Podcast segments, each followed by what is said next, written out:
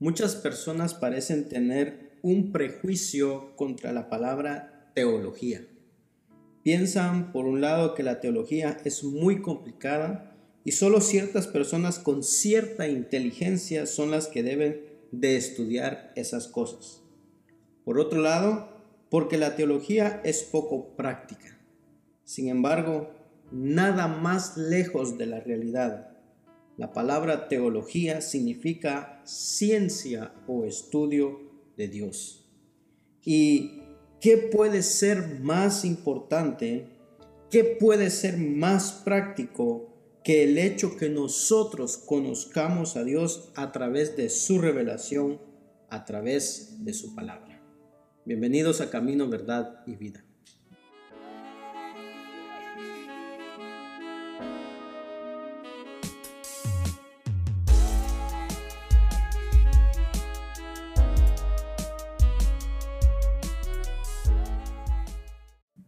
El tema de hoy es la omnisciencia, la omnipotencia y la omnipresencia de Dios. Estaremos meditando en el Salmo 139, un salmo que es eminentemente teológico y eminentemente práctico.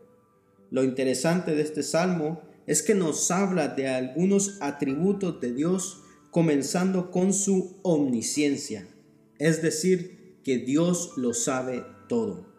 Este salmo fue escrito o fue diseñado para ser cantado. El pueblo de Israel aprendía teología a través de sus himnos. Un pueblo mayormente formado por agricultores y al aprenderse de memoria los salmos, ellos iban aprendiendo acerca de la persona y los hechos de Dios. Los versos 1 al 6 del Salmo 139 nos habla de la omnisciencia de Dios, es decir, del hecho de que Dios lo sabe todo y lo sabe todo perfectamente. El verso 1 nos dice, Oh Jehová, tú me has examinado y conocido. Esta palabra que se traduce como examinar significa literalmente cavar o penetrar. Se usaba en aquel entonces para hablar acerca de los mineros que cavaban la tierra buscando metales preciosos. Pero también se usaba metafóricamente para referirse a una investigación exhaustiva. Por supuesto que Dios no tiene que hacer una investigación exhaustiva de nuestras personas para conocernos íntimamente porque Él nos conoce a la perfección desde la eternidad. Pero el salmista quiere mostrarnos aquí que el conocimiento de Dios es penetrante, que el conocimiento de Dios es completo. El verso 2 dice que Él conoce nuestros pensamientos. Dice, tú has conocido mi sentarme y mi levantarme, has entendido desde lejos mis pensamientos. Matthew Henry dice, nuestros pensamientos son como un libro abierto delante de Dios. Pero Él conoce también nuestras acciones. El verso 3 dice, has escudriñado mi andar y mi reposo, y todos mis caminos te son conocidos. No hay lugar a donde podamos escondernos de la presencia de Dios, pero Él conoce también nuestras palabras el verso 4 nos dice, pues aún no está la palabra en mi lengua, y he aquí, oh Jehová, tú la sabes toda. No hay manera de esconderse de la omnisciencia divina. El verso 5 nos dice, detrás y delante me rodeaste, y sobre mí pusiste tu mano. Nuestro Dios nos conoce perfectamente nos conoce de una manera exhaustiva. Él conoce aún nuestro subconsciente, aquellas cosas de las que nosotros mismos no estamos tan conscientes muchas veces. Pero yo te pregunto, ¿cómo reaccionamos al atributo de la omnisciencia de Dios? Porque para los incrédulos esto debe ser aterrador. Dice la Biblia que todas las cosas están abiertas a los ojos de aquel a quien tenemos que darle cuentas. Nosotros, Dios nos conoce. Y tú, amigo, si no eres creyente, aquellas cosas que has querido ocultar de todo el mundo, no las has podido ocultar de los ojos de Dios. Dios te conoce. Y algún día dice la Biblia que todo mundo compadecerá delante de Él para darle cuentas de nuestras vidas. Y si tú no te has refugiado en Cristo por la fe, no quedarás bien parado delante de ese juicio. Como creyentes, nuestra reacción hacia la omnisciencia de Dios debe ser completamente distinta a la de los incrédulos. El verso 6 nos dice, tal conocimiento es demasiado maravilloso para mí, alto es, no lo puedo comprender.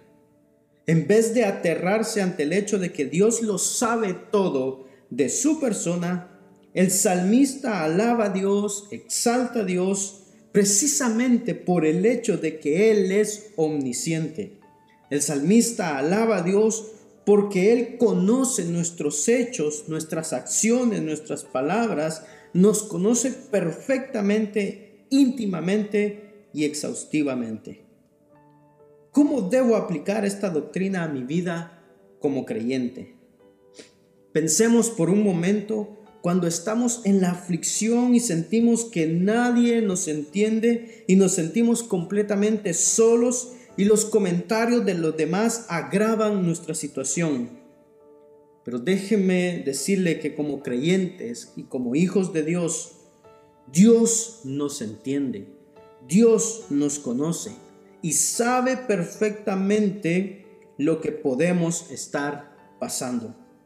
Él sabe cómo nos afectan las aflicciones, cómo nos afectan muchas veces los fracasos y cómo nos afecta aún más nuestros propios pecados. El libro de Job, capítulo 23, versículo 10 dice, mas Él conoce mi camino, me probará y saldré como oro. El hecho de que Dios nos conoce perfectamente debe ser un consuelo para el creyente y que conoce nuestro futuro. No tenemos la menor idea de lo que pueda pasar en el, en el próximo minuto o en la próxima hora o en el próximo día que viene, pero nuestro Dios sí lo conoce. Él sabe qué pasará con nuestras vidas. Él nos ama con amor eterno e inalterable. Así que podemos confiar nuestro pasado, nuestro presente y nuestro futuro en las manos de Dios que nos conoce y conoce todo. La omnipresencia de Dios los versos 1 al 6, el salmista nos habla de la omnisciencia de Dios. Nuestro Dios lo sabe todo, lo conoce todo perfectamente, desde siempre y desde toda la eternidad. Y después, en el verso 7 al 12, el salmista nos habla de la omnipresencia de Dios. El verso 7 nos dice, ¿a dónde me iré de tu espíritu? ¿Y a dónde huiré de tu presencia? La palabra hebrea aquí debe traducirse como cara. ¿A dónde me iré de tu cara? No importa dónde vayamos, como veremos en los otros versos, el salmista está diciendo que siempre estamos en la presencia de Dios. En este sentido, algunos teólogos hacen una distinción dentro de lo que es la omnipresencia de Dios y lo que nosotros llamamos también la inmensidad de Dios. Cuando hablamos de que Dios es inmenso, lo que queremos decir es que Él no puede ser confinado a ningún espacio en particular. No hay un espacio tan grande que pueda contener a Dios. Eso es lo que expresa Salomón en Primera de Reyes capítulo 8, cuando está dedicando el templo y él, él dice en el verso 27, pero ¿es verdad que Dios morará sobre la tierra? He aquí los cielos, los cielos de los cielos no te pueden contener, cuanto menos esta casa que yo he edificado. No existe un espacio tan grande que pueda contener a Dios. Pero no es exactamente lo mismo que estamos diciendo al hablar de la omnipresencia de Dios. Lo que esta palabra significa es que todo Dios está en todo lugar al mismo tiempo. Todo Dios, con todo su ser, con toda su esencia, está en todo lugar al mismo tiempo. Yo estoy hablando aquí en este lugar y mi voz está llenando este espacio. Pero yo solo puedo estar consciente de lo que mis ojos ven y en un grado menor de lo que pueden escuchar mis oídos. Pero es como si nosotros estuviéramos frente a la cara de Dios, al oído de Dios, todo el tiempo. Eso significa la omnipresencia de Dios. Ahora la pregunta es, ¿cómo reaccionamos a la omnipresencia de Dios? Para los no creyentes es aterrador saber de que no pueden hacer nada que no pueden esconderse de Dios porque Él está en todo lugar. Todo Dios está en todo lugar al mismo tiempo. Pero para los creyentes esta es una doctrina consoladora. El verso 17 del Salmo 139 dice, cuán preciosas me son, oh Dios, tus pensamientos. Cuán grande es la suma de ellos. Si los enumero se multiplican más que la arena, despierto y aún estoy contigo. Usted recuerda lo que prometió Jesús en Mateo 28 cuando dice, aquí yo estoy con vosotros todos los días hasta el fin del mundo. Cuán consolador debe ser para el creyente recordar que siempre está en la presencia de ese Dios que nos ama y que nos cuida. Ese Dios que nos guarda como a la niña de sus ojos. Todo Dios está en todo lugar al mismo tiempo, cuidando, defendiendo y guardando a su pueblo escogido. ¿Cómo se aplica la omnipresencia de Dios cuando hablamos de la oscuridad y el espacio? El salmista también quiere aplicar esto a estas situaciones específicas. En el verso 8 dice, si subiere a los cielos, allí estás tú y si en el Seol hiciere mi estrado, he aquí, allí tú estás. Subiendo a lo más alto o bajando a lo más bajo, siempre estamos en la presencia de Dios. El verso 9 dice, si tomare las alas del alba y habitare en el extremo del mar, aún allí me guiará tu mano y me asirá tu diestra. Muy probable que el salmista no sabía en ese tiempo que la luz viajaba en un vacío a 300 mil kilómetros por hora. Sin embargo, él sí podía ver en los primeros rayos del alba qué tan rápido llegaba un rayo de la luz de un lugar a otro. Es como si él estuviera diciendo, si yo pudiera subirme en un rayo de luz y tratar de escapar de la presencia de Dios, sería imposible para mí. El verso 11 dice, si dijere, ciertamente las tinieblas me encubrirán, aún la noche resplandecerá alrededor de mí, aún las tinieblas no encubren de ti, y la noche resplandece como el día, lo mismo te son las tinieblas que la luz. Ni el manto de la noche puede ocultarnos de la vista de Dios. Lo que el salmista está diciendo aquí acerca de la omnipresencia de Dios tiene mucha relevancia para los creyentes. Usted recuerda el caso de Jonás, cómo trató de desobedecer a Dios huyendo a Tarsis cuando Dios lo había enviado a Nínive. Era como ir de un extremo al otro y querer huir de la, de la voluntad de Dios, pero nadie puede escapar de la presencia de Dios. Y esto no solo nos recuerda que debemos de tener cuidado porque estamos siempre en la presencia de Dios y debemos, eh, como dice el apóstol Pedro, andar en temor, en un temor reverente al Señor todos los días de nuestra vida, sino que es una gran confianza de que saber que nosotros estamos en la presencia de Dios aun cuando estamos en las situaciones más malas de nuestra vida Dios está ahí. Así como los amigos de Daniel en el horno de fuego, Él está presente cuidando a cada uno de los suyos y tenemos la esperanza de que cuando el Señor Jesús regrese en su gloria, estaremos en la presencia del Señor. El Salmo 16 dice, en tu presencia hay plenitud de gozo, delicias a tu diestra para siempre. Y esa es la esperanza que nos aguarda cuando nuestro Señor vuelva por segunda vez. La omnipotencia de Dios.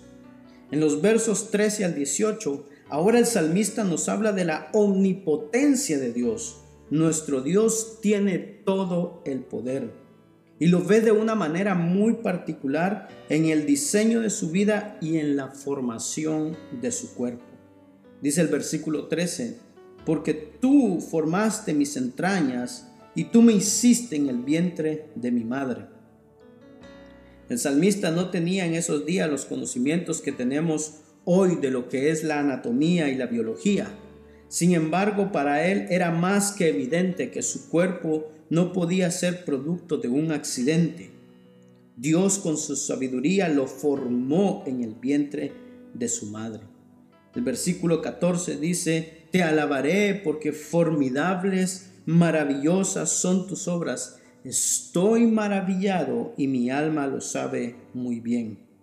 El conocimiento que él tenía de su cuerpo lo llevaba a alabar a Dios por su poder, por su sabiduría. El verso 15 nos dice, no fue encubierto de ti mi cuerpo, bien que en oculto fui formado y entretejido en lo más profundo de la tierra. Probablemente esta es una metáfora para referirse al vientre de su madre. El verso 16 dice, mi embrión vieron tus ojos y en tu libro estaban escritas todas aquellas cosas que fueron luego formadas, sin faltar una de ellas. Tú lo decretaste todo con respecto a mi vida. Es posible que no nos haya gustado el país en donde nacimos Tal vez hubiéramos preferido nacer en otra familia, pero todo fue decretado por el Dios sabio, por el Dios todopoderoso, con un plan en mente. Y cuando estemos en la gloria y miremos hacia atrás, aún aquellas cosas que no nos agradaban acerca de nosotros, tal vez de nuestro cuerpo, de nuestra vida, nos daremos cuenta cómo cada una de ellas fue decretada por Dios con un propósito. Pero no tenemos que llegar a la gloria para comenzar a alabar a Dios por eso. Miremos lo que dice el salmista en los salmos en los versos 17 y 18. Dice, "Cuán preciosos me son, oh Dios, tus pensamientos, cuán grande es la suma de ellos. Si los enumero, se multiplican más que la arena. Despierto y aún estoy contigo." Si nosotros nos pusiéramos a pensar en todo lo que Dios decretó para nuestras vidas y comenzamos a ver la forma tan maravillosa como Dios diseñó todo para nosotros, no pudiéramos enumerarlos, ni siquiera en mil años o en un millón de años. El salmista dice, despierto y aún estoy contigo. Está tratando de decir, no importa la condición de cómo esté despierto, dormido, como sea, yo sé que estás conmigo. Dios es todopoderoso. Vemos un Dios creador de todo en Génesis capítulo 1, versículo 1 y 27. Vemos un Dios que sostiene todas las cosas en Hebreos 1.3.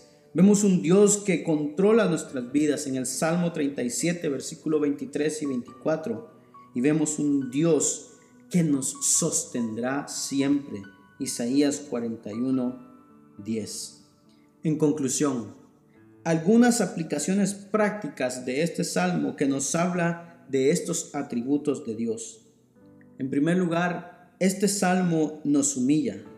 Cuando comparamos el conocimiento que el más sabio de los hombres y el que más conocimiento haya podido acumular a lo largo de toda la vida con el conocimiento perfecto, infinito y exhaustivo que tiene Dios de todas las cosas, nos damos cuenta que en todo este universo, en todo este planeta, no hay un solo ser humano que tenga absolutamente nada de qué gloriarse.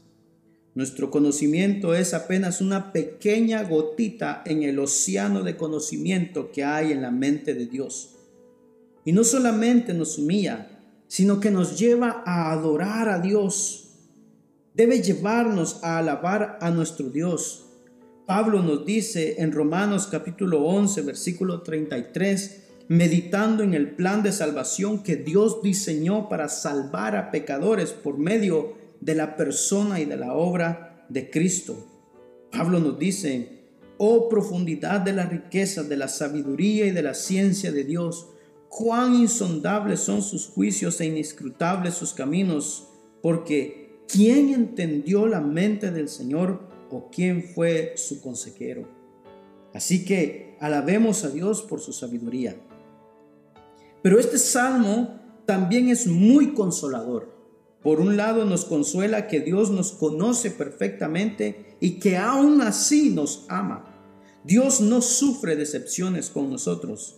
Él nos amó porque decidió amarnos desde antes de la fundación del mundo, aún conociendo nuestros defectos.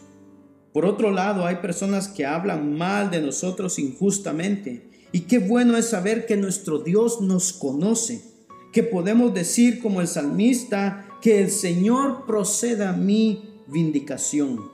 Podemos dejar nuestra causa en las manos de Dios, porque Él nos conoce. También este salmo nos enseña que el aborto es un crimen. En este salmo el salmista habla de sí mismo cuando todavía estaba en el vientre de su madre como una persona. Él dice, mi embrión vieron tus ojos. Eso que se gesta en el vientre de la mujer en la fecundación no es otra cosa que un ser humano en gestación y acabar con esa vida es acabar con la vida de un ser humano. Finalmente, este salmo también nos enseña que los incrédulos no van a tener excusas en el tribunal de Dios, porque el Señor dejó las huellas de su existencia y de su sabiduría en todas las cosas que Él creó. De manera que en el día del juicio, tú amigo que me escuchas, si no conoces a Cristo, no tendrás excusa de por qué no te arrepentiste delante del Salvador de los pecadores.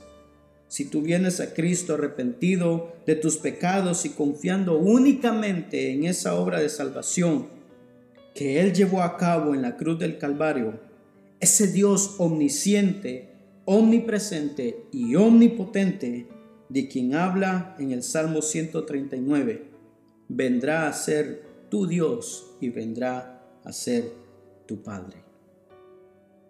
¿Cómo estos atributos de Dios afectan tu vida como hijos de Dios? Te invito a que nos escribas en los comentarios qué piensas de estos atributos de Dios. ¿Sientes miedo o eso te lleva a adorar a Dios sabiendo que Él tiene cuidado de nosotros? Te invito a que le compartas el video, pongas me gusta y que también te puedas suscribir al canal, activar la campana para así estar al tanto de las notificaciones de cada nuevo video todos los miércoles a las 12 pm. También puedes seguirnos en nuestras redes sociales de Facebook e Instagram para estar al tanto de más contenido de Camino, Verdad y Vida.